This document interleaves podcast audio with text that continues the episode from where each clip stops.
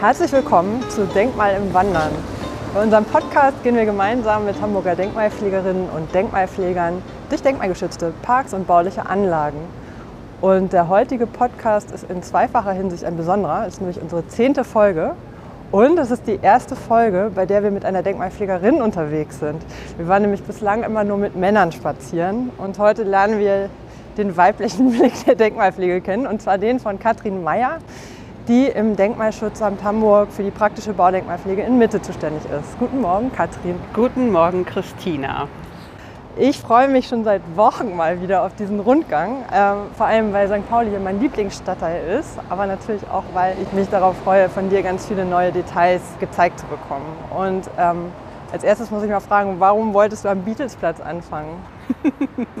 ja, ähm, gute Frage. Ich freue mich äh, tatsächlich auch schon seit Wochen auf unseren Termin. Ich finde diese Reihe wirklich ganz gelungen und bin sehr froh, dass äh, ich jetzt auch ein Teil davon sein kann. Und ähm, ja, ich habe mir heute als Thema so ein bisschen das Verborgene ähm, auf St. Pauli ausgesucht. Das heißt also Hinterhöfe, Hinterhäuser. Und äh, da ist hier die große Freiheit, die erste Station, durch die wir ähm, gehen könnten. Und hier erste Einblicke in sozusagen die ganz alte ähm, Wohnhofbebauung oder Hofbebauung bekommen können. Und deswegen starten wir hier. Eigentlich ja auf ehemals nicht äh, St. Paulianer äh, Gebiet, sondern es gehörte ja zu Altona, die große Freiheit.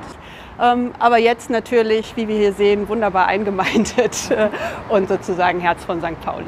Genau, die Grenze, wo verlief die eigentlich genau? Die Grenze sehen wir noch, die liegt hier ein Stückchen weiter ostwärts hinter dem äh, rechten von uns gesehenen äh, Häuserblock jetzt. Also in Richtung, in Richtung genau, Millantor. In Richtung Millantor, alles Ganz klar. genau. Bevor wir äh, diesen schönen Platz hier verlassen, ich muss ja ehrlich sagen, ich, ich fremdel immer so ein bisschen mit diesem Beatles-Platz, weil ich finde, der ist so ein bisschen touristisch motiviert. Und, aber, ja. aber genau, er funktioniert und er ist irgendwie ein Punkt, den die Leute kennen. Aber bevor wir diesen Platz verlassen, ähm, dieses Eckgebäude finde ich immer so wunderschön, wenn ich dran vorbeifahre. Steht das eigentlich unter Denkmalschutz? Das ist ein bisschen gemein. Ich weiß nicht, ob du darauf vorbereitet bist. Nee, darauf bin ich tatsächlich nicht vorbereitet, Christina. Das könnte aber durchaus sein. Ne? Also wenn man so sieht, ist es ja auch tatsächlich faszinierend, weil es äh, höher ist als die dahinterliegenden Gebäude. Das heißt also wahrscheinlich auch später gebaut. Ne? Ähm, und hier ganz klar in so einem äh, gründerzeitlichen Duktus. Aber es gibt natürlich einen Trick, wie man das rausfinden kann, denn wir haben eine ganz wunderbare Möglichkeit, das auch online zu tun, über GeoInfo Online. Da gibt es äh, ja den digitalen Stadtplan und dort eben auch zuschaltbar unter Themen die digitale Denkmalkarte. Und da kann man dann drauf tippen auf das Gebäude und dann öffnet sich sofort eine kleine Maske und da steht dann wenn es denn ein Denkmal ist, das Baualter drauf, es steht drauf, wer das errichtet hat mhm. und ähm, ja, auch was für ein Gebäudetyp das ist. Super Tipp. Ich glaube, da wird sich der eine oder die andere jetzt gerade Notizen machen oder genau sich das für später vormerken. Ähm, ja, wollen wir in die große Freiheit losstarten? Wir starten mal, genau. Und äh, suchen jetzt das erste Denkmal und ich bin gespannt, Christina, ob du es entdeckst. Die Aufgabe ist so ein bisschen, finde das Denkmal. Okay, also wir lassen zu unserer, Linken, wärmer. zu unserer Linken lassen wir Susi Showbar liegen, die ist glaube ich noch nicht denkmalgeschützt. Vielleicht äh, irgendwann irgendwann als Beispiel für schreckliche Architektur der 2000er. Ähm, hier rechts, würde ich sagen. Ja, oder? das äh, könnte sein. Ich meine aber tatsächlich ein Haus, das wirklich sehr, sehr alt ist, nämlich aus dem 18. Jahrhundert stammt im Kern. Und wir nähern uns ihm schon. Das befindet sich ähm, noch ein ganz kleines Stückchen weiter auf der linken Seite. Und äh, man sieht es jetzt schon, das ist ein Haus mit zwei Giebeln. Aha. Hinter dem Safari-Schild. Hinter dem Safari-Schild, ganz genau. Und da bleiben wir dann mal stehen. Das ist ja sowieso so ein faszinierendes Phänomen auf St. Pauli, dass alles so voll mit Lichtreklame und sehr hellen Erdgeschosszonen ja. ist und man eigentlich fast gar nichts von dem da drüber wahrnimmt, ja, so als normaler, normaler Passant. Genau, und das ist ganz, ganz oft so. Das ist auch etwas, was ich durch äh, die Denkmalpflege, aber eigentlich auch durch, äh, schon vorher durch das Architekturstudium gelernt habe, dass man einfach wirklich mal seinen Blick etwas weiter nach oben schweifen lässt. Und hier stehen wir jetzt und sehen hier die große Freiheit 27, 29 beziehungsweise 31, 33 und haben hier tatsächlich noch ein Haus, das äh, im Ursprung um 1750 errichtet wurde mit diesen beiden ähm, Giebelfeldern hier. Das ist wie man jetzt sieht, schon stark überformt, natürlich vor allem in der Erdgeschosszone, wie wir sehen, aber auch in den Giebeln selber. Denn dort gab es tatsächlich mal so typisch barocke Giebel mit diesen wunderbaren Voluten und die waren auch geschweift. Der erste Giebel hier auf der linken Seite ist aber tatsächlich schon vor dem Zweiten Weltkrieg in ein Satteldach ähm, äh, umgewandelt worden und die andere Seite folgte dann nach dem Zweiten Weltkrieg. Ähm, in den 60er Jahren ist das auch ganz grundlegend umgebaut worden. Aber es ist tatsächlich ein Haus, das ja auch äh, das ganze Abräumen hier äh, überlebt hat. Ne? Ein ganz altes Zeugnis ähm, hier für äh, St. Pauli ist. Das ist ein altes Wohnhaus, ein altes Handwerkerhaus und wir haben ja das Thema Innenhöfe.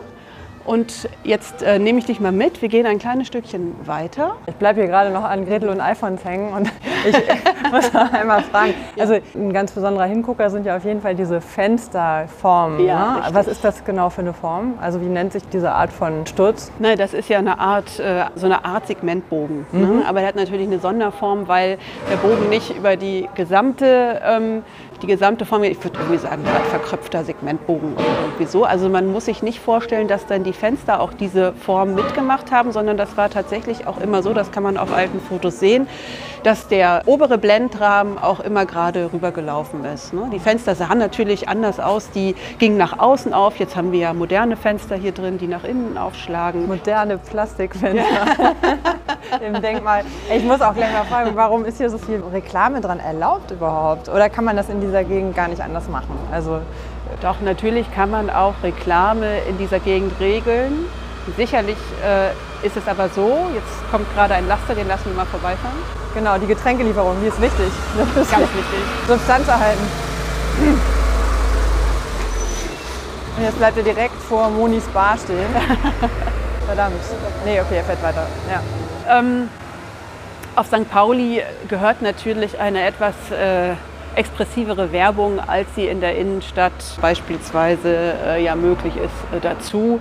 Inwieweit hier jetzt überhaupt genehmigte Zustände sind, äh, das weiß ich nicht. Ich gehe jetzt davon aus, dass das hier alles erst einmal Bestandsschutz hat aus Sicht der Denkmalpflege. Und äh, seit der Unterschutzstellung, die tatsächlich ja erst 2013 auch erfolgt ist für dieses Gebäude, hier äh, noch kein weiterer Abstimmungsbedarf bestanden hatte. Ne? Aber grundsätzlich ist es schon so, wenn jetzt hier einer der Läden anfangen würde und seine Werbung ändern möchte, dann müsste er zum einen einen Bauantrag stellen bei der Bauprüfung und die würde uns dann beteiligen und wir würden das äh, gemeinsam abstimmen und dann eben entsprechend genehmigen. Vielleicht etwas anders, als es jetzt hier ist. Genau, aber wenn, wenn sich zum Beispiel Olivia dazu entscheidet, jetzt nicht mehr Bunny Burlesque und Pornobar zu machen, dann könnte sie zum Beispiel innerhalb dieser Form des Schildes, könnte sie alles mögliche andere ankündigen? Oder würde dann das Schild verschwinden? Das ist eine gemeine Frage. Das ist echt eine gemeine Frage. Da müsste man tatsächlich mal schauen. Äh, Ich nehme mal an, dass so eine Werbung von Seiten des Bezirksamtes schon genehmigt ist in irgendeiner Form und wahrscheinlich auch mit wechselnden äh, Geschichten. Hoffen wir mal. Hoffen wir mal. Nee, und, und hoffen wir auch, dass, dass das Milieu sich durch diesen Podcast jetzt nicht herausgefordert Um fühlt. Gottes Willen, nein, das soll es nicht. Also gehen wir mal schnell weiter und verlassen Gretel und Alfons in Richtung St. Josef. Genau, und äh, wir biegen aber tatsächlich noch mal vorher ganz, ganz kurz ab. Ja. Nämlich ähm, hier unter, ich weiß gar nicht, welche Hausnummer das ist, unter dem Highway gibt es einen Durchgang. Ja. Und da gehen wir mal rein. Unter dem Schild Thai Karaoke Bar, Restaurant, Thai Food. Genau. Und wir gehen hier rein, weil wir hier zwar keine Denkmäler sehen, aber doch eine Situation, wie sie ganz typisch ist für Hamburger alte Hinterhöfe. Und schau mal, hier sind ganz viele Hintergebäude. Ähm, wie man sieht, alle mal äh, wirklich komplett wieder aufgebaut. Vielleicht ein paar Versatzstücke wie so alte Türen äh, da mit drin. Aber ähm, hier in Ziegelbauweise, in Fachwerkbauweise. Und ähm, so muss man sich das hier an ganz, ganz vielen Stellen auf St. Pauli vorstellen, dass es die Hinterhöfe so aussahen. Entweder als Handwerkshöfe, wie höchstwahrscheinlich ähm, für das Gebäude, was wir uns eben gerade von außen angeguckt haben, oder aber auch als Wohnhöfe, wo dann eben, oder auch beides zusammen, also wo dann eben die Menschen auf sehr engen Raum gelebt und gearbeitet haben. Und heute macht genau diese Kleinteiligkeit ja auch den speziellen Reiz des Viertels aus Genau. und wird ja auch gerne sozusagen von den Touristen hier aufgesucht. Ja, ganz genau. Und ähm, dieses hier ist sozusagen, ähm, wenn man so möchte, die Überbringung von dem vorindustriellen St. Pauli. Ja. Wie gesagt, nicht unter Denkmalschutz stehend, aber trotzdem natürlich als historische Spur total interessant. Wir bewegen uns jetzt hier wieder raus, sind wieder auf der großen Freiheit und schauen auf die Thai-Oase. Kein Denkmal, oder? Nein. Nein. Genau. Das ist zwar noch ein schöner Gründerzeitbau vermutlich, aber auch schon an vielen Stellen überformt. Neue Ganz genau. Fenster, wahrscheinlich auch in Teilen ja, kriegszerstört, weiß man immer nicht so genau in dieser Gegend. Ne? Also es, es war, ja, war ja wirklich, dieser Stadtteil hat so viel Bombentreffer abbekommen. Ich bin immer wieder erstaunt, wie viel eigentlich noch da ist. Ne? Das ist richtig. Und dann gibt es natürlich auch noch die eine oder andere Sanierungswelle, die hier rübergegangen ist, um zum einen Verhältnisse natürlich zu verbessern, zum anderen natürlich auch äh, aus wirtschaftlichen Interessen, wie das halt überall so in der Stadt ist. Oh, wir huschen jetzt einmal schnell über die, über die Simon von Utrecht Also Straße. schnell rübergehen, ja. Genau, ähm, wenn der Verkehr beim Anhören des Podcasts etwas intensiver ist, bitte die Ampel benutzen, denn die Autos fahren hier immer sehr schnell. Genau, und wir bleiben hier ähm, vor dem Eckgebäude stehen. Oder? Dürfen wir da mal einen Blick drauf werfen? Da dürfen wir ganz gerne einen Blick drauf werfen, auf äh, das Grünsparen, aber vor allem ist ja jetzt hier gerade das Interessante, das Wandbild, das ja eines äh, der ersten Wandbilder der Bundesrepublik Deutschland tatsächlich darstellt. und ähm, genau, und äh, das ist von den äh, Künstlern Glasmacher und Nöfer hier angebracht worden. Und was man ja sieht, ist, es ist äh, in einem sehr schlechten Zustand. Und ähm, wir sind aber jetzt in der glücklichen Situation, dass wir wirklich durch viel Mühe und äh, Aufwand und gemeinsame Abstimmung endlich eine Lösung gefunden haben, wie wir dieses Wandbild zum einen konservieren können ähm, und wie wir es aber auch wieder, ich sag mal, in die Neuzeit übertragen. Also wie wir es konservieren, schützen und trotzdem wieder im Straßenraum so präsentieren können. Also wie es sich gehört. Das war nämlich äh, eigentlich viel, viel knalliger, muss man sich vorstellen. Also die Farben sind jetzt schon sehr, sehr ausgeblichen und ähm, genau, also so, das wird dann demnächst weitergehen hier mit der Reparatur Aha. und der Erneuerung. Nöfer hat ja in Hamburg in den 70er Jahren so einige äh, Wandmalereien irgendwie hinterlassen. Ne? Also ich kenne jetzt noch einmal am Aberton die Malerei, das ist von ihm, glaube ich. Und dann, glaube ich, auch an, den, ähm, an der Eislaufbahn in Planten und Blumen. Ach, und ich meine, ja. bei den beiden Beispielen ist, ist das auch einfach irgendwann mal einfach nochmal neu gemalt worden, damit es wieder so knallt. Also damit die Farben Aber das ist hier ja auch gemacht worden. Ne? Ja? Also man sieht ja hier unten das Graffiti, man sieht hier die Ausbesserung. Also das Gemälde hier ist auch an vielen Stellen schon einmal, zweimal, dreimal überstrichen. Und man sieht halt eben tatsächlich hier die Probleme, die so moderne Anstrichsysteme auch mit sich bringen, die stark kunststoffgebunden sind. Die blättern halt irgendwann ab, ne, wenn die Weichmacher rausgegangen sind. Das ist ein Problem, das nicht nur so ein Wandbild hat, sondern das natürlich auch viele Fassaden an denkmalgeschützten Gebäuden haben. Und da unterscheiden sich dann sozusagen die früheren Wandmalereien, die vielleicht auch so ein bisschen für die Ewigkeit gedacht waren, Ja. und die heutige Street Art, die ja eigentlich auch auf Vergänglichkeit ausgelegt ist. Ne? Denn ich Ja. glaube, ein Street Art Künstler würde sofort sagen, ja, ist doch genau richtig, dass das hier so langsam abblättert und das Ja. soll man ruhig so lassen und nicht nochmal irgendwie restaurieren oder einfrieren im Zustand, wie es jetzt ist und so. Was mir hier wieder auffällt, ist, es gibt gar kein Schild dafür. Ne? Also dafür, dass es die erste Wandmalerei Ja. Deutschlands ist, das würde man vielleicht auch gerne noch mal irgendwem sagen oder äh, wenn man davor steht, will man es wissen. Ja. Ähm, aber hier sind, warte mal, hier sind zwei Schilder. Da steht einmal gefördert von der Stiftung zur Erhaltung von Bau- und Kunstdenkmälern Hamburg, das ist glaube ich die heutige Stiftung Denkmalpflege. Muss aber ein bisschen her sein.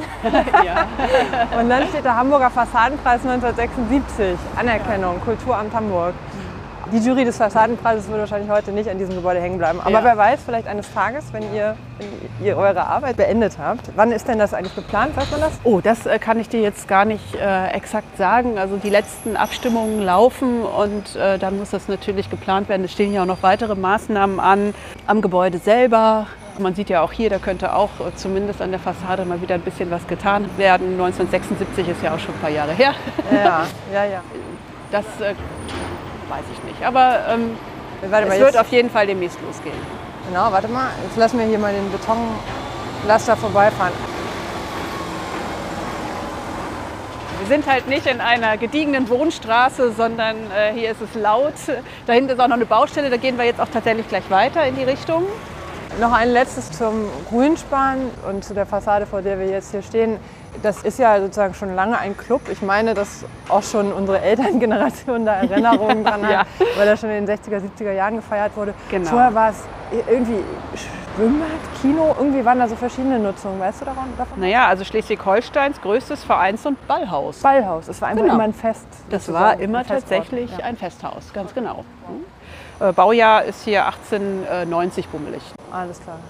Gehen wir mal weiter in die große Freiheit rein. Hier wird gerade richtig viel gebaut. Hier hat der Betonlaster gerade gehalten. Ja, genau. Also hier ist eigentlich gleich zu beiden Seiten zu sehen, wie sich äh, St. Pauli in dem Bereich entwickelt. Wir haben hier äh, auf der rechten Seite ja das Areal der ehemaligen Fischräucherei Tollgreve.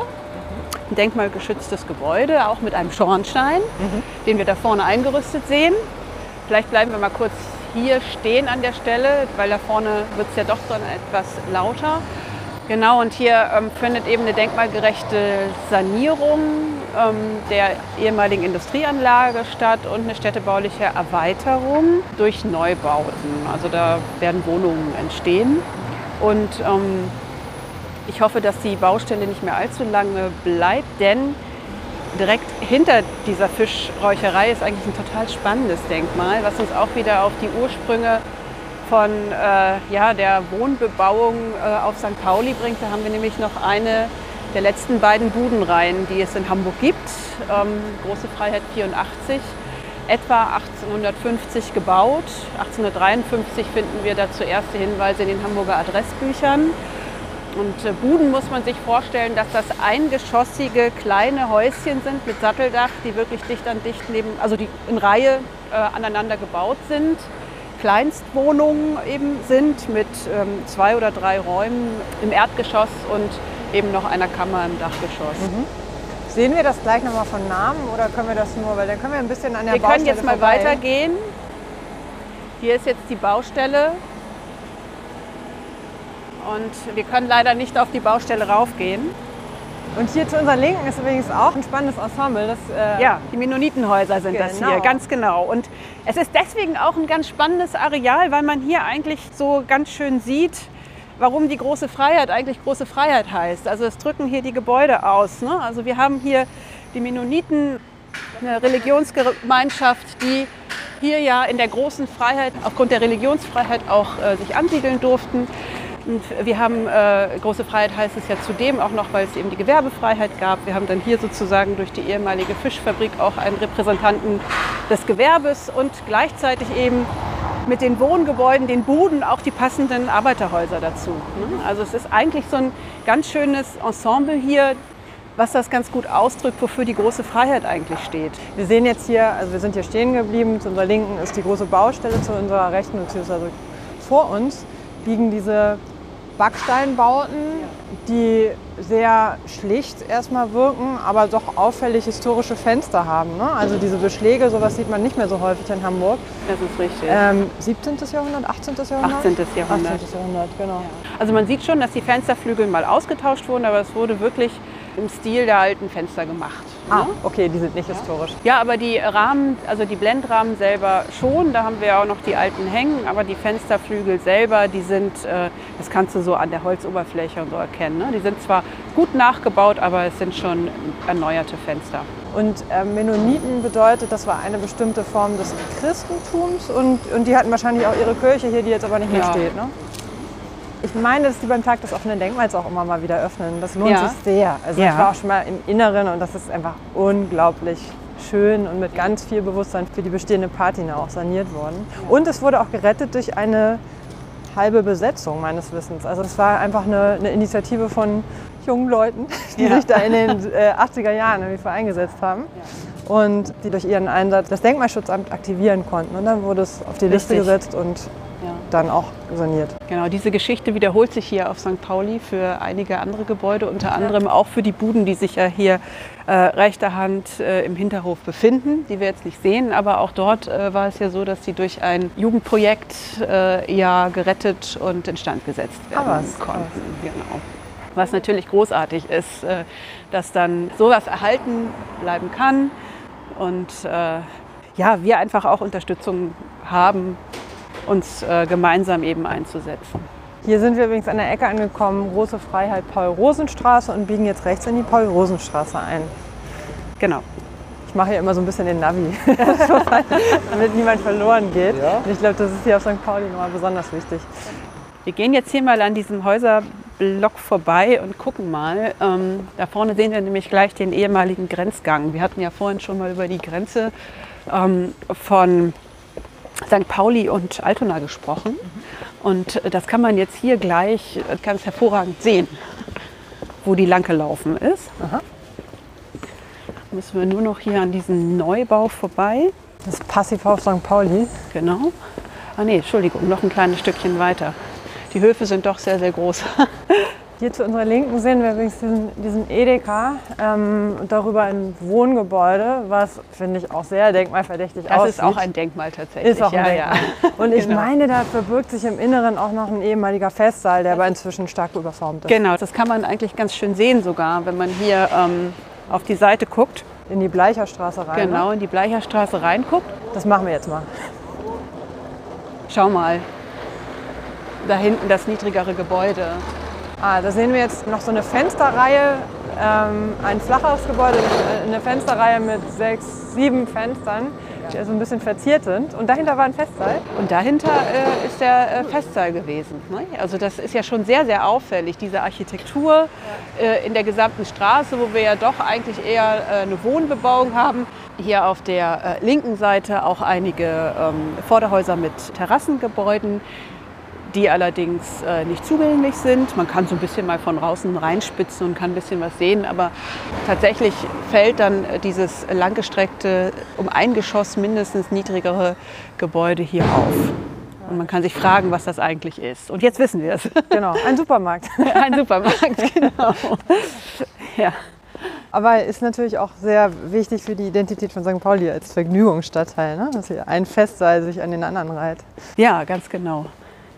Und hier vorne, guck mal, hier ist eine Lücke in der Bebauung. Wir befinden uns ja jetzt wieder hier in der Rosenstraße. Du meinst das Backsteingebäude, also zwischen dem gründerzeitlichen Gebäude Genau. äh, rechts, ähm, auf dem St. Pauls steht und links ist ein Backsteingebäude, aber vermutlich aus den 90er Jahren und in der Mitte ist ein Gang.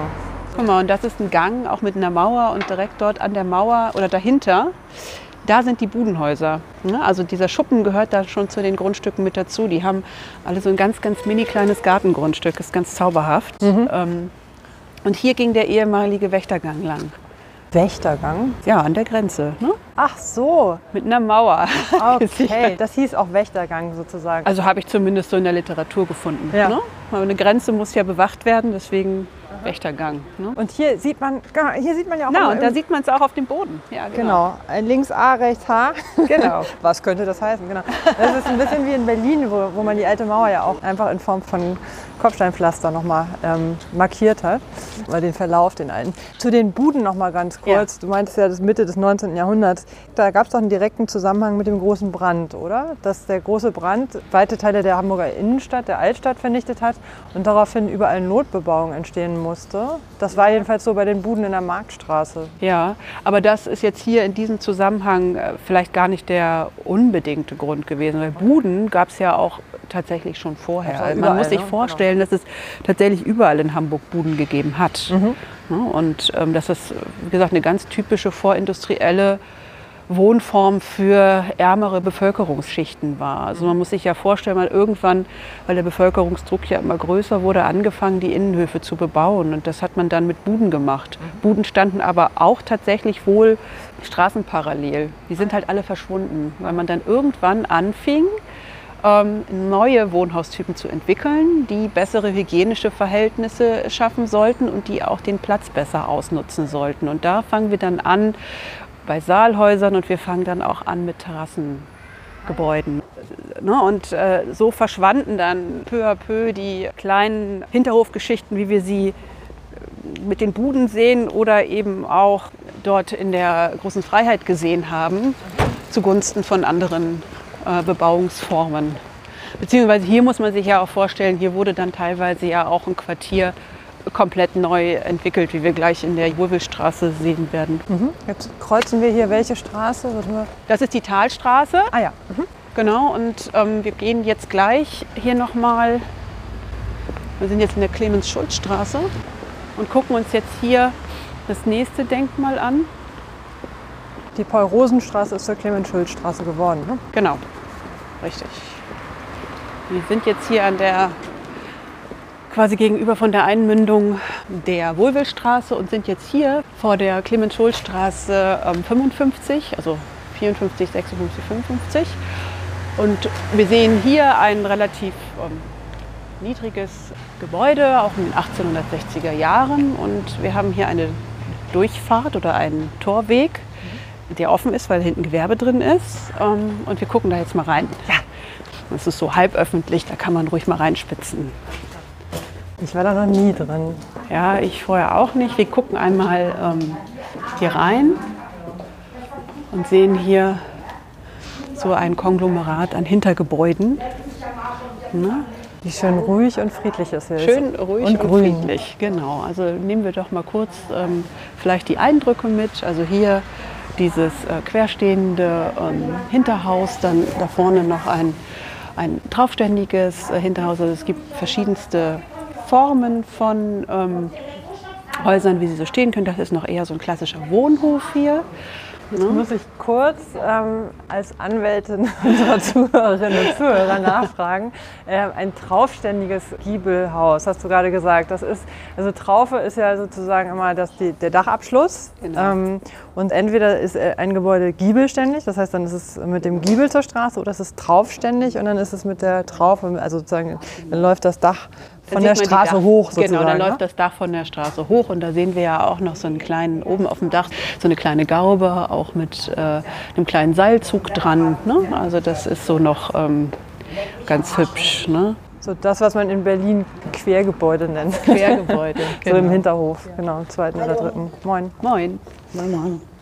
Genau, und wir sehen hier auch so äh, niedrigere Gebäude, äh, leider mit einer Wärmedämmung versehen. Aber das ist natürlich hier den Ansprüchen an moderne Nutzung ja, geschuldet. Und man sieht eigentlich ganz schöne Mischung von Wohnen und Gewerbe hier an dieser Stelle. Das ist auch sozusagen noch so eine alte Form von Wohnhof sozusagen. Genau, und ein, ein städtebauliches Ideal, wie wir es inzwischen schon längst wiederentdeckt haben, nachdem in der Nachkriegszeit die Funktionstrennung das oberste Ziel war und Jetzt will man wieder die Stadt der kurzen Wege und hier diese wunderbare Mischung ist natürlich sehr, sehr beliebt. Wir gehen hier jetzt genau. gerade raus. Wir gehen jetzt, äh, wo wir jetzt gerade bei wunderbarer Mischung sind und bei Stadt der kurzen Wege. Wir haben jetzt auch nur noch einen kurzen Weg in die Wohlwillstraße. Da gehen wir jetzt rein und gucken uns jetzt hier äh, zu sagen die Weiterentwicklung des Wohnhofes an, der dann auch eine andere Bezeichnung bekommen hat, nämlich äh, die Terrasse oder die Passage. Mhm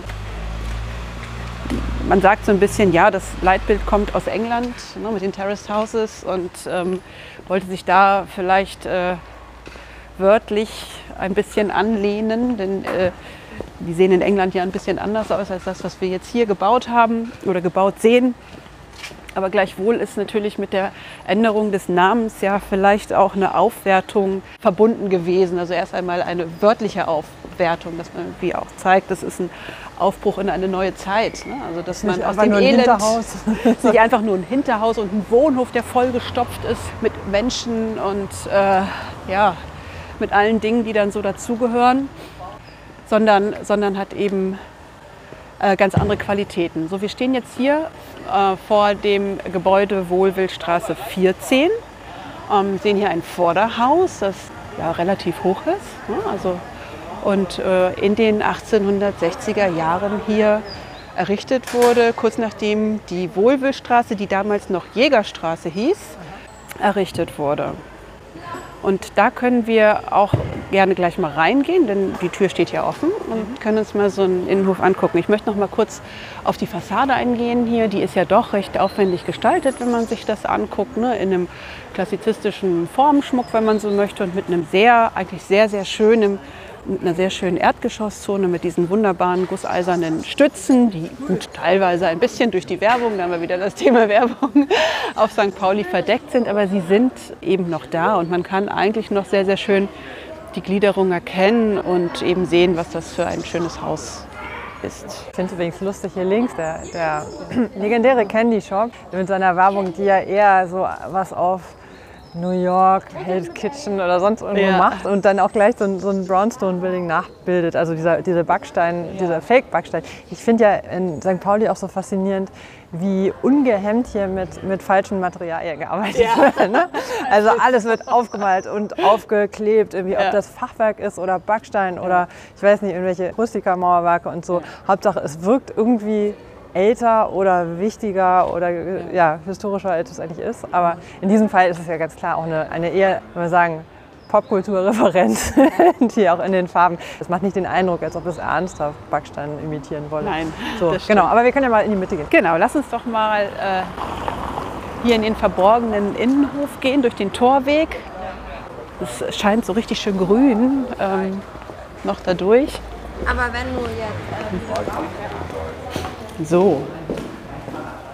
Ja, was man hier schon gleich sieht, sind so alte Reste von ähm, wirklich sehr alten Pflaster. Ne? Also wenn man sich jetzt hier dieses, ähm, ähm, also wir haben hier eine, eine, eine große Mischung, ganz normale Betonsteine, aber an den Seiten und an den Rändern finden wir hier noch so ein gebranntes Pflaster aus so Platten, die ähm, kleine quadratische ähm, ja, Formen hier haben. Und das finden wir an, an vielen Stellen, auch an anderen Terrassen. Das ist so ein ganz typischer alter Gebelag. Ich kenne den auch aus den Terrassen im Karolinenviertel. Da gibt es ja auch so mehrere, mehrere versteckte Seitenstraßen sozusagen und die sind immer voll davon. Das ist tatsächlich aus der Bauzeit? Nee, also das ist wahrscheinlich nicht der bauzeitliche, aber so um 1890 oder sowas gab es diese Platten hier schon. Vielleicht ist, mal gucken, was dieses hier ist. Nee, das ist was ge gegossenes. Hm? Aber trotzdem ist das alt und es gibt es nicht mehr so häufig. Und man kann auch mal auf den Boden gucken, das ist ja, was man so an alten Spuren findet. Auch eine lustige Mischung hier aus. Okay. Total lustig, Über ja. 130 Jahre alt, dann hier diese blöden deutschen Formbetonsteine, ich hasse Ja. die. Und dann hier diese klassische Hamburger Pflasterung. Genau. So, so wird heute aber auch immer noch verlegt. Ne? Ja, so wird heute auch noch verlegt. ne? Und jetzt befinden wir uns hier, guck mal, auf einmal wird es ganz ruhig. Jetzt befinden wir uns hier in der, ja, in der Hofstraße. Und was hier ja auch sofort auffällt, ist, dass wir hier auch kleine Gärten haben. Und diese kleinen Gärten gehörten auch von Anfang an hier mit dazu. Ach was. Also es gibt ganz, ganz unterschiedliche ähm, Terrassenbebauungen. Ähm, manchmal haben wir auch einfach nur eine Straße, manchmal haben wir nur einfach einen, einen gepflasterten Weg. Also, ähm, und hier ist es aber so, dass es diese kleinen Gartenzonen schon immer gegeben hat und von dort aus so kleine Stichwege ähm, in die, äh, zu den einzelnen Wohneinheiten führten. Hm? Hier sehen wir auch noch die alten Türen. Die Treppen sind mal hier ähm, erneuert worden, aber die Türen sind immerhin noch da. Wir finden da auch, das ist ganz schön, die Freilegung hier auf der rechten Seite von so alten Werbungen, ne? also vom Schuhmachermeister. Das sind dann gleich so Hinweise darauf, wer hier eigentlich gewohnt hat und wer hier auch gearbeitet hat. Denn teilweise ging das ja äh, in eins, also dass die ihre Geschäfte, die, auch die Handwerksmeister ihre Geschäfte in den kleinen Wohnungen Krass. drin hatten Okay. und auch gearbeitet haben. Ja. Wollen wir noch einmal bis zum Ende Wir durchgehen? gehen natürlich noch bis zum Ende durch. Wir wollen ja gucken. Ich, genau, ich war hier nämlich auch wirklich noch nie drin. Und das, ah, man, an was für Schätzen man immer so vorbeiläuft. Ja. Ahnungslos. Ahnung, ja, das, äh, das finde ich auch das Schöne an unserem Beruf, dass wir so unglaublich viel in dieser Stadt kennenlernen. Also unabhängig davon, dass es ganz viel Spaß macht äh, und auch, finde ich, sehr, sehr lohnt es, sich um diese alten Gebäude, diese wertvollen Gebäude zu kümmern und sie zu erhalten. Guck mal, hier sehen wir zum Beispiel so ein altes Pflaster. Ne? Das ist so ein großes Natursteinpflaster, das hier unregelmäßig verlegt ist. Wir sind jetzt hier ganz am Ende dieser Stichstraße, ist jetzt Ja. der falsche Ausdruck, ne? aber die, am Hofweg, Ende dieses ja. Hofweges angekommen und, und hier ist tatsächlich so ein, so ein gelblich-gräulicher Belag, der zwar nicht ganz die Ausmaße von so Berliner, wie heißen die denn nochmal, Schweinebauchplatten. so, da sind ja, die sind ja richtig riesig in Berlin, aber das hier ist schon nicht schlecht, also für Hamburger Verhältnisse. Und die Tür ist original, ne? Ja, genau. Ne, Das ist ja ganz schön. Mit einigen Änderungen sozusagen sind hier noch alte Türen erhalten. Bin ich aber neugierig, ich muss noch mal gucken, was hier auf dem Schild steht. Guck mal, ein Herrenkleidermacher. Genau, W. Tietke. Ja, Wilhelm vermutlich ja, oder so. ja. Was man halt auch sieht, diese Gebäude hier sind im Innenhof deutlich schlichter als Aha. das Vordergebäude. Sie sind auch niedriger, wenn man sich äh, jetzt mal umdreht und auf das Vorderhaus, auf die Rückseite guckt. Die Rückseite vom Vorderhaus ist natürlich auch deutlich schlichter. Ja.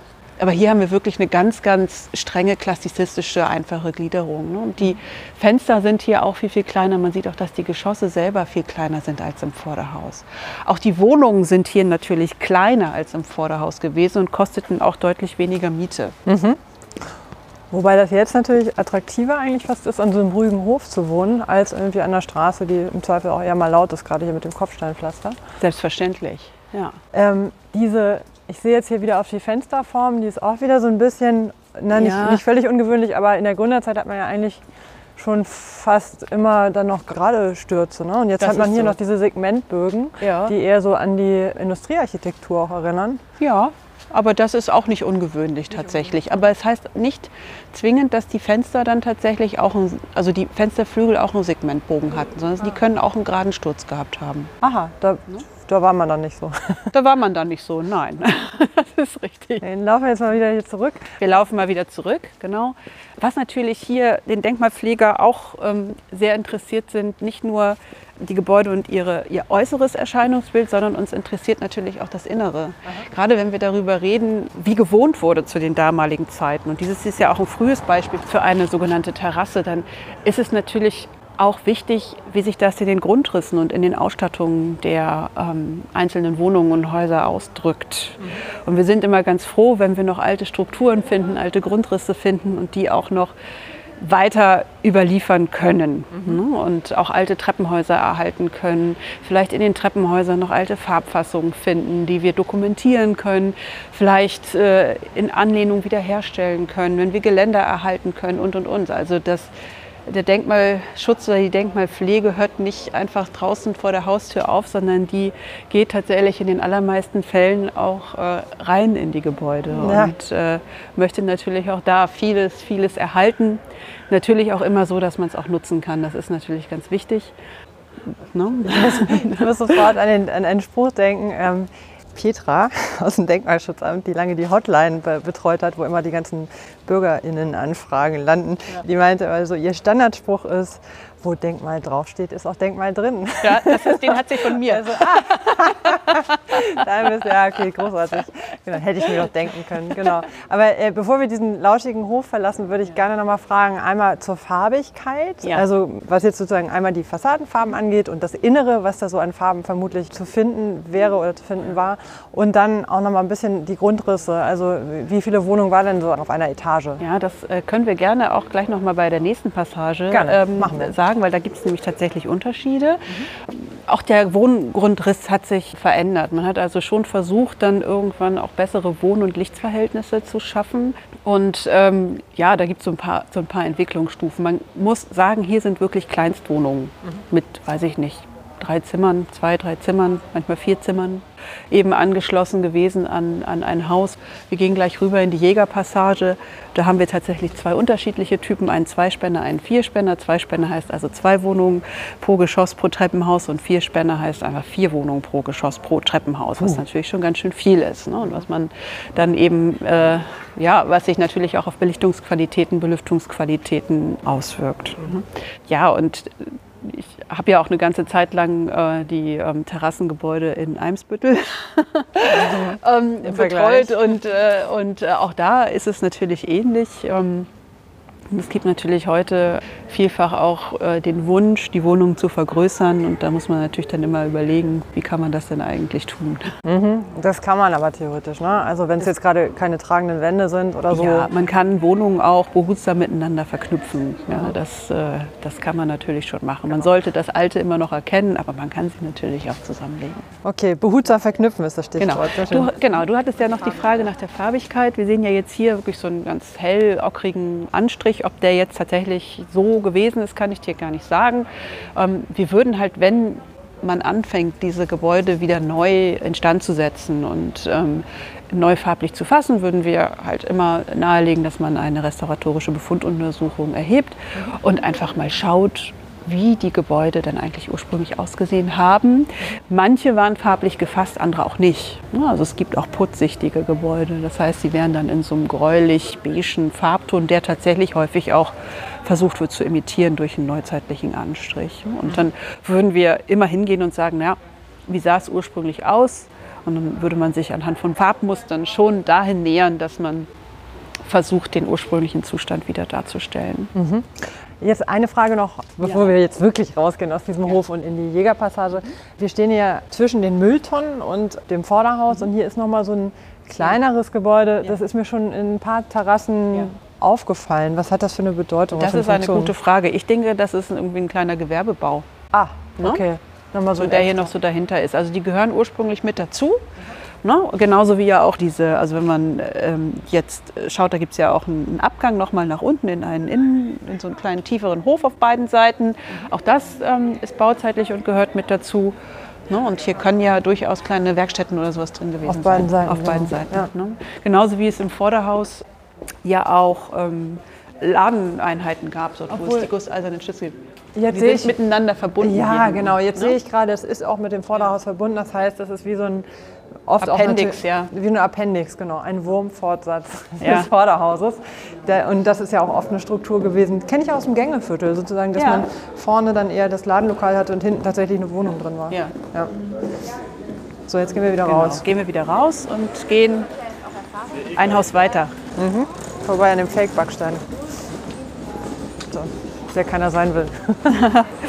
So, und äh, wir äh, gucken uns jetzt die sogenannte Jägerpassage an. Ich hatte ja vorhin schon gesagt, die Wohlwillstraße hieß früher Jägerstraße, deswegen heißt die Jägerpassage auch Jägerpassage.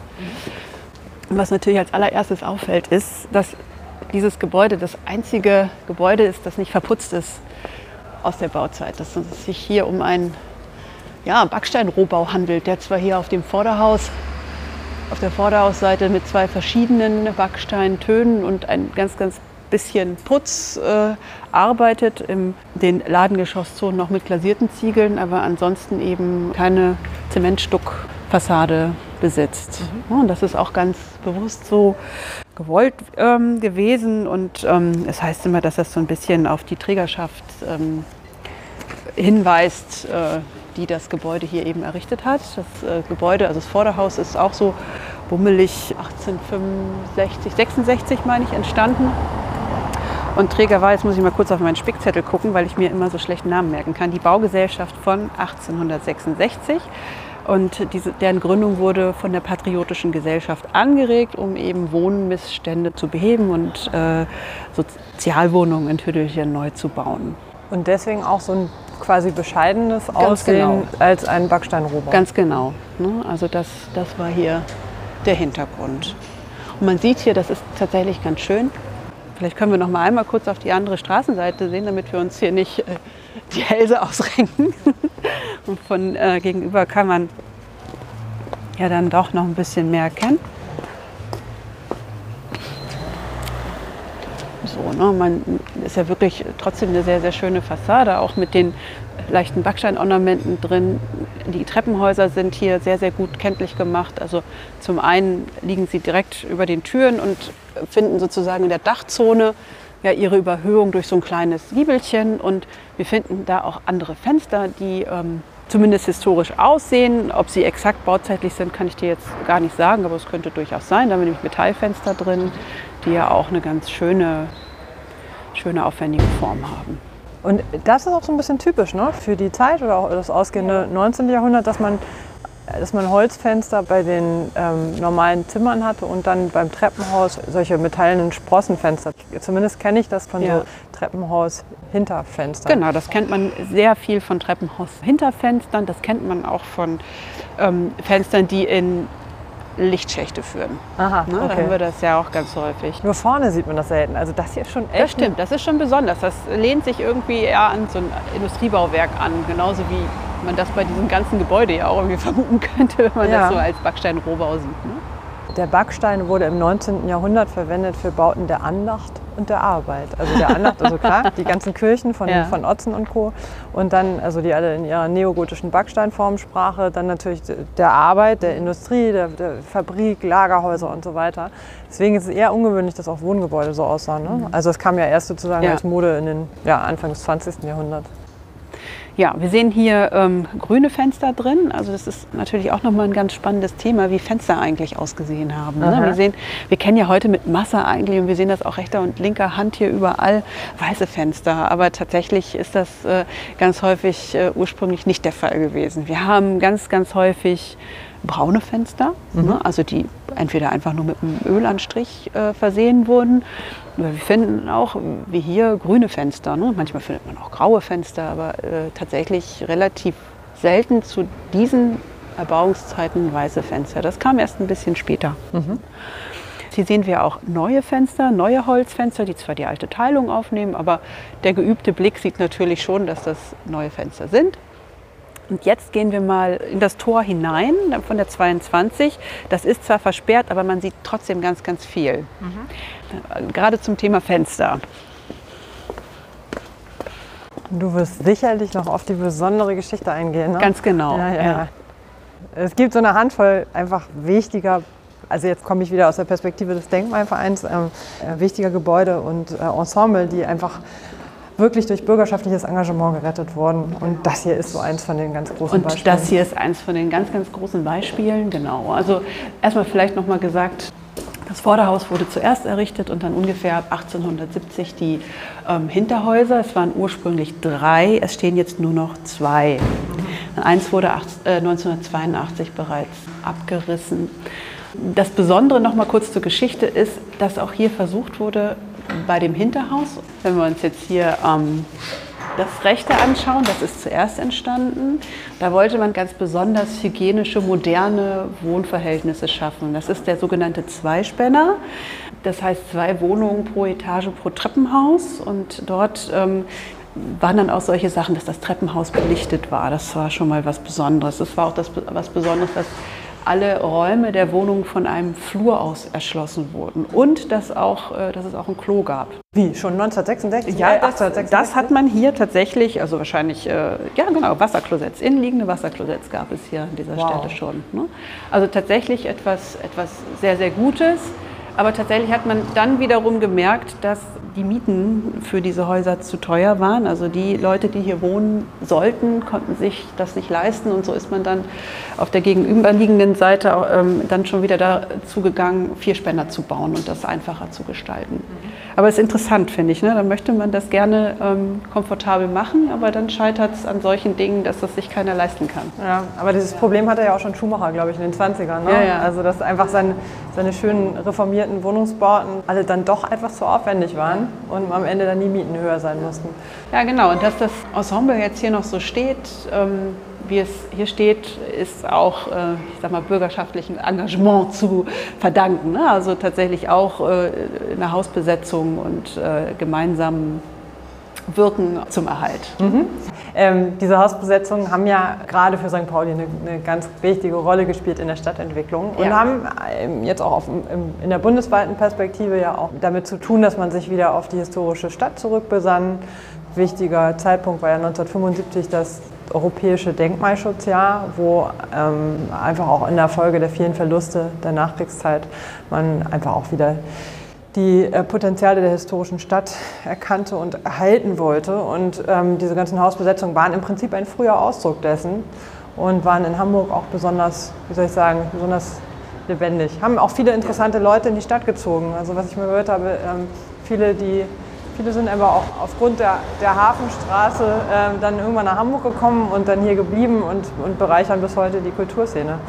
Man auch mal sehen. Ähm, interessant finde ich übrigens auch auf der rechten Seite das Haus, das hat ein ungewöhnliches Fensterformat, weil die Fenster nach außen aufgehen. Ne? Ist ja, ganz genau. original? genau. Ja, also es sind, äh, ja, ähm, das ist sozusagen die alte, die alte Fensterform. Wir sehen so ein paar Fenster, die schon ausgetauscht sind, aber ganz, ganz wenige eher weiter oben, wenn mich das nicht täuscht. Aber ähm, tatsächlich schlugen Fenster früher nach außen auf. Das hat damit zu tun, dass man noch gar nicht die technischen Möglichkeiten hatte, Fenster nach innen aufschlagen zu lassen. Denn es gab diese ganzen Abdichtungsebenen noch überhaupt nicht. Das heißt also, wenn jetzt ein Fenster nach innen aufschlagen würde, würde das Regenwasser, das gegen die Fenster schlägt, auch nach innen laufen. Deswegen hat man sie nach außen aufschlagen lassen und so konnte dann das Regenwasser über die ähm, Fensterfalt, also ist gar nicht erst in die Fensterfalze gekommen, sondern ist über die Öffnungsflügel einfach nach unten gelaufen. Ne? Und äh, der Wind, das ist auch immer die schöne Theorie, der Wind hat die Fenster zugedrückt. Okay, und nicht auch, ja. Genau, und das ist natürlich ganz, ganz, ein ganz, ganz wichtiges Zeichen, denn ähm, da können wir jetzt mal auf die andere Seite schauen. Da sieht man jetzt den Unterschied. Da sind die Fenster ausgetauscht mhm. und die Fenster gehen jetzt dort nach innen auf. Und das ist zwar alles von der Teilung und der ähm, Detaillierung versucht worden zu übernehmen, wie das eben aussehen soll, aber wir sehen eben trotzdem ein modernes Fenster da. Ne? Das ist natürlich eine ganz andere Aussage, als wenn wir, also historische Aussage, als wenn wir jetzt hier ähm, ein nach außen aufschlagendes Fenster haben. Ja, und ich finde, man, man merkt einfach auch den großen qualitativen Unterschied, auch wenn man sich links viel Mühe gegeben hat, aber die Fensterprofile wirken grob, sie ja. wirken irgendwie so ein bisschen platt und ja. einfach, auch natürlich ja. dadurch, dass, da, dass die Oberflächen sehr glatt sind und rechts hat man halt ein, viel mehr Lebendigkeit. Hm. Absolut und ähm, man muss auch sagen, es ist unglaublich, wie lange diese Fenster halten können. Ja. Denn die Fenster sind damals dafür gebaut worden, dass man sie reparieren kann. Mhm heutzutage baut man ein Fenster, um es einzubauen und nach 25, 30 Jahren wieder auszubauen. Und es hat es seine Lebensdauer überschritten. Aber hier haben wir zum einen wirklich ein sehr, sehr gutes Holz, das verwendet wurde, das so steinhart ist, dass, es also wirklich, dass man sich wirklich Mühe geben muss, um das kaputt zu kriegen. Schafft man auch mit neuzeitlichen Anstrichen.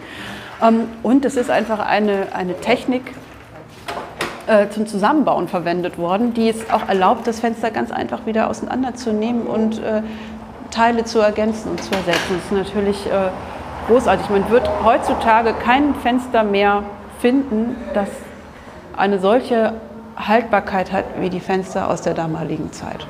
Und das ist nur eins von vielen Beispielen dafür, warum Altbauten einfach oft nachhaltiger sind in, ihr, in ihrer Konstruktion, ja. in ihren Materialien und ja, einfach Absolut. in ihrer Dauerhaftigkeit. Genau.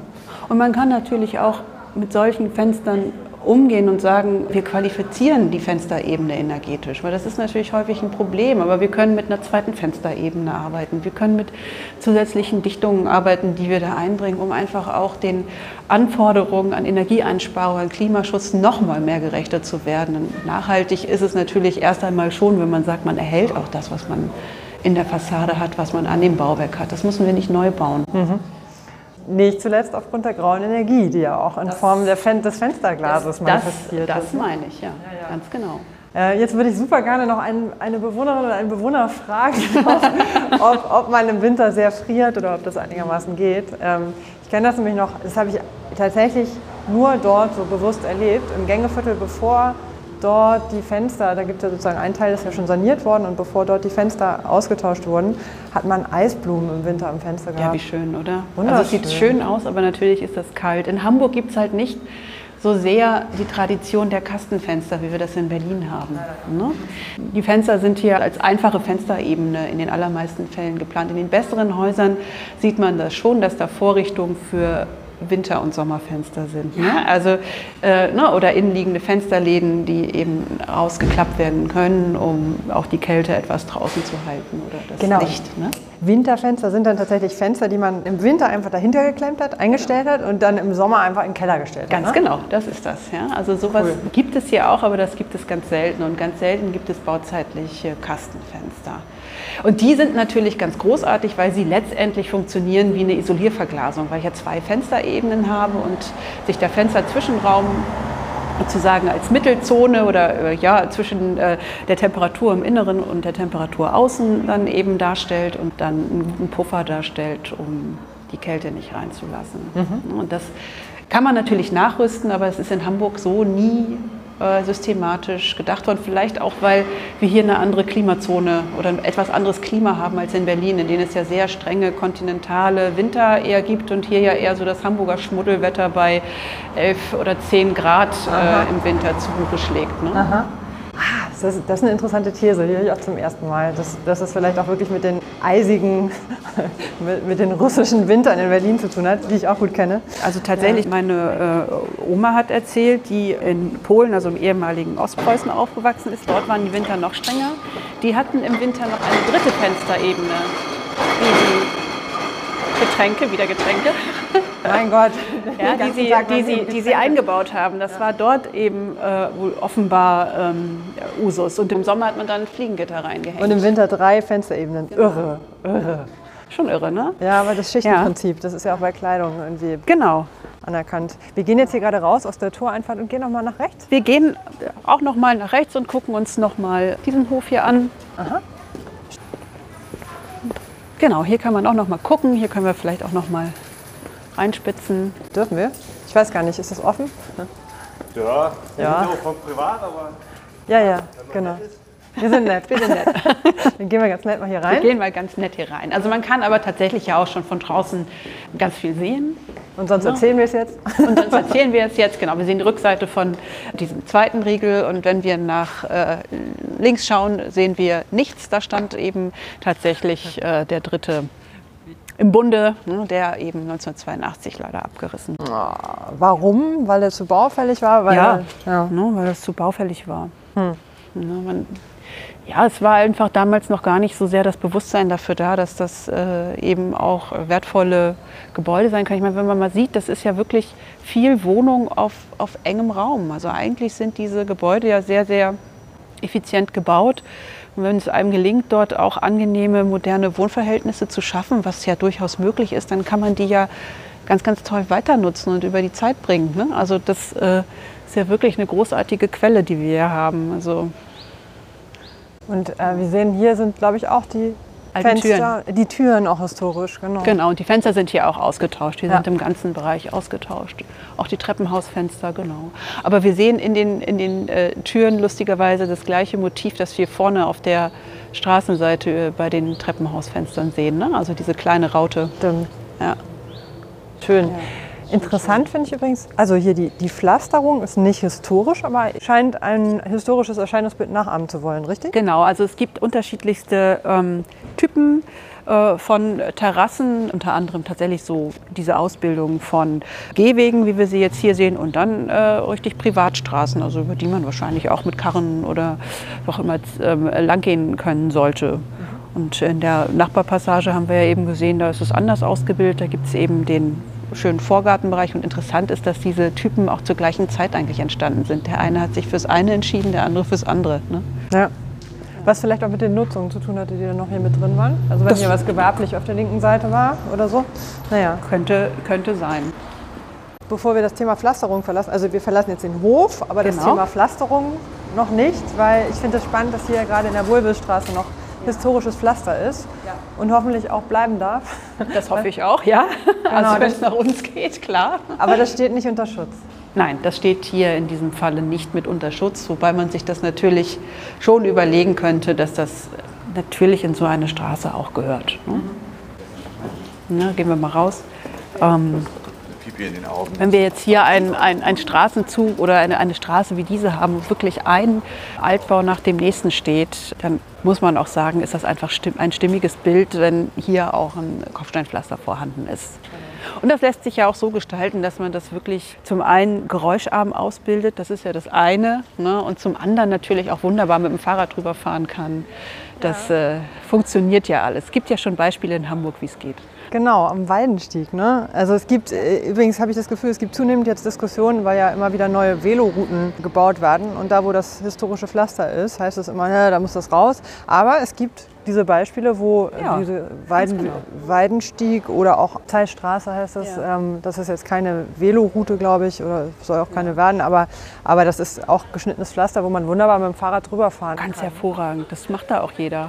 Ne? Also das ist äh, sowohl tatsächlich äh, da im Weidenstieg mit einem, mit einem Großpflaster, das geschnitten ist und wunderbar verlegt wurde, als auch in der Fortführung dann äh, in der Tornquiststraße, das ist ein kleines Granitpflaster verlegt, das da auch ursprünglich vorhanden war. Und ähm, ich finde das einen großen Gewinn, ähm, dass es das dort weiter gibt und man kann auch ganz hervorragend da lang fahren. Also es, äh, Ein Hoch auf das Pflaster. ein Hoch auf das Pflaster und ich sehe da niemanden, der jetzt deswegen, weil da ein Pflaster äh, liegt, äh, auf den Gehwegen mit dem Fahrrad fährt. Nee, ist mir auch noch nicht aufgefallen. So.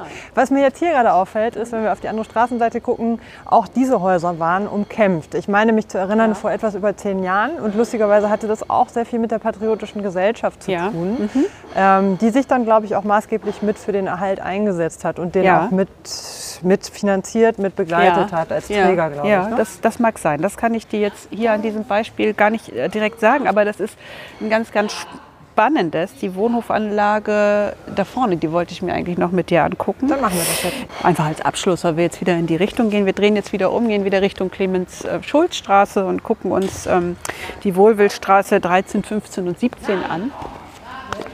Weil das auch wieder ein Beispiel ist für frühen Hamburger Sozialwohnungsbau, der auch tatsächlich städtisch gefördert ist an dieser Stelle. Und ähm,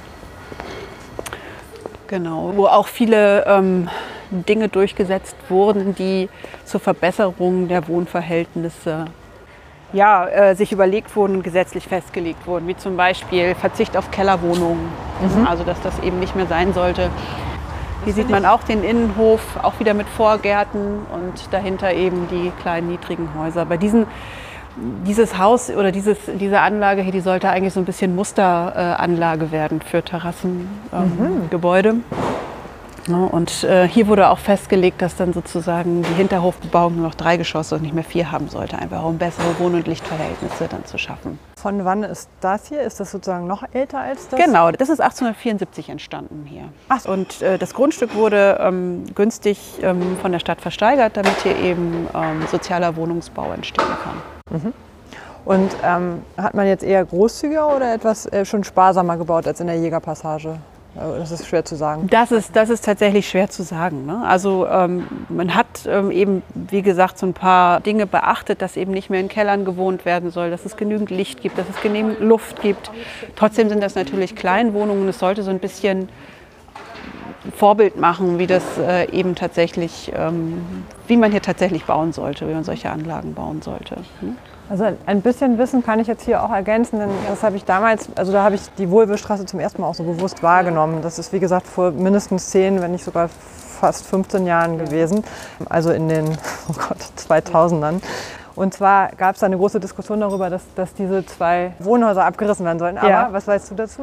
Das ist deswegen was Besonderes, weil es tatsächlich, das ist ein ganz bedeutendes Zeugnis des sozialen Wohnungsbaus, weil es das einzige unseres Wissens nach erhaltene Gebäude ist, das auf dieser, diesem Gesetz der Beförderung des Baus kleiner Wohnungen von 1873 fußt. Ha, okay. Das ist nämlich das Besondere hier dran. Also es gibt kein anderes Beispiel dafür, also wie das errichtet wurde, in welcher Form das errichtet wurde und unter welchem gesetzlichen Konstrukt das hier ähm, errichtet wurde. Das ist das Besondere an dem Gebäude. Und trotzdem gab es vor über zehn Jahren die Diskussion, diese Häuser abzureißen, weil sie schon sozusagen auch ein bisschen runtergekommen waren, weil da wahrscheinlich auch lange nicht investiert worden war. Sie waren, fürchte ich, auch in städtischer Hand. Die Saga hat da wahrscheinlich äh, über Jahre einfach viel zu wenig gemacht Ja. und wollte die wohl schon abreißen. Und dann gab es halt heftige Proteste. Die Patriotische Gesellschaft hat dann auch den Erhalt massiv mit unterstützt.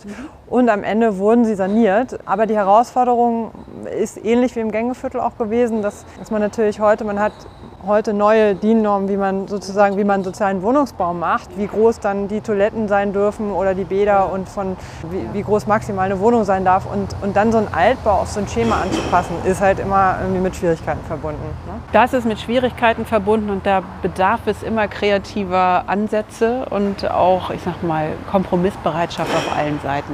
Ne, Das, das ist so, ich sag mal, die Denkmalpflege hat nichts davon, wenn ein äh, Haus unbewohnbar ist. Ja. Das ist das eine, das muss sinnvoll genutzt werden können. Das hat aber seine Grenzen da, wo es dann anfängt, die Denkmalsubstanz so stark zu reduzieren, dass der Denkmalwert nicht mehr gegeben ist. Und ich hatte ja gesagt, das Denkmal definiert sich nicht nur durch sein Äußeres, sondern eben gerade in so einem Fall auch durch sein Inneres. Und das ist natürlich schon wichtig, bestimmte Strukturen zu erhalten. Es ist aber genauso wichtig, Orte zu schaffen, wo man ein vernünftiges Badezimmer einbauen kann. Es ist genauso wichtig, Räumlichkeiten zu schaffen, die auch genügend Licht und Luft haben. Es ist alles wichtig. Es ist wichtig, eine moderne Heizung oder irgendwelche moderne Elektrik, diese ganzen Dinge äh, mit zu integrieren. Vielleicht auch über Schallschutz, über Brandschutz ist ja auch immer ein ganz, ganz wichtiges Thema nachzudenken. Und ähm, wenn man das vielleicht auch mit einer Schlaufe oder zwei Schlaufen mehr tut, dann findet man auch für solche Sachen gute Lösungen, die alle tragen können. Ich könnte jetzt noch tagelang mit dir durch St. Pauli streifen und nach kreativen Kompromisslösungen schauen und äh, weiteren Details, an denen ich schon oft achtlos vorbeigegangen bin. Aber wir machen für heute mal Schluss. Genau, vielen herzlichen Dank.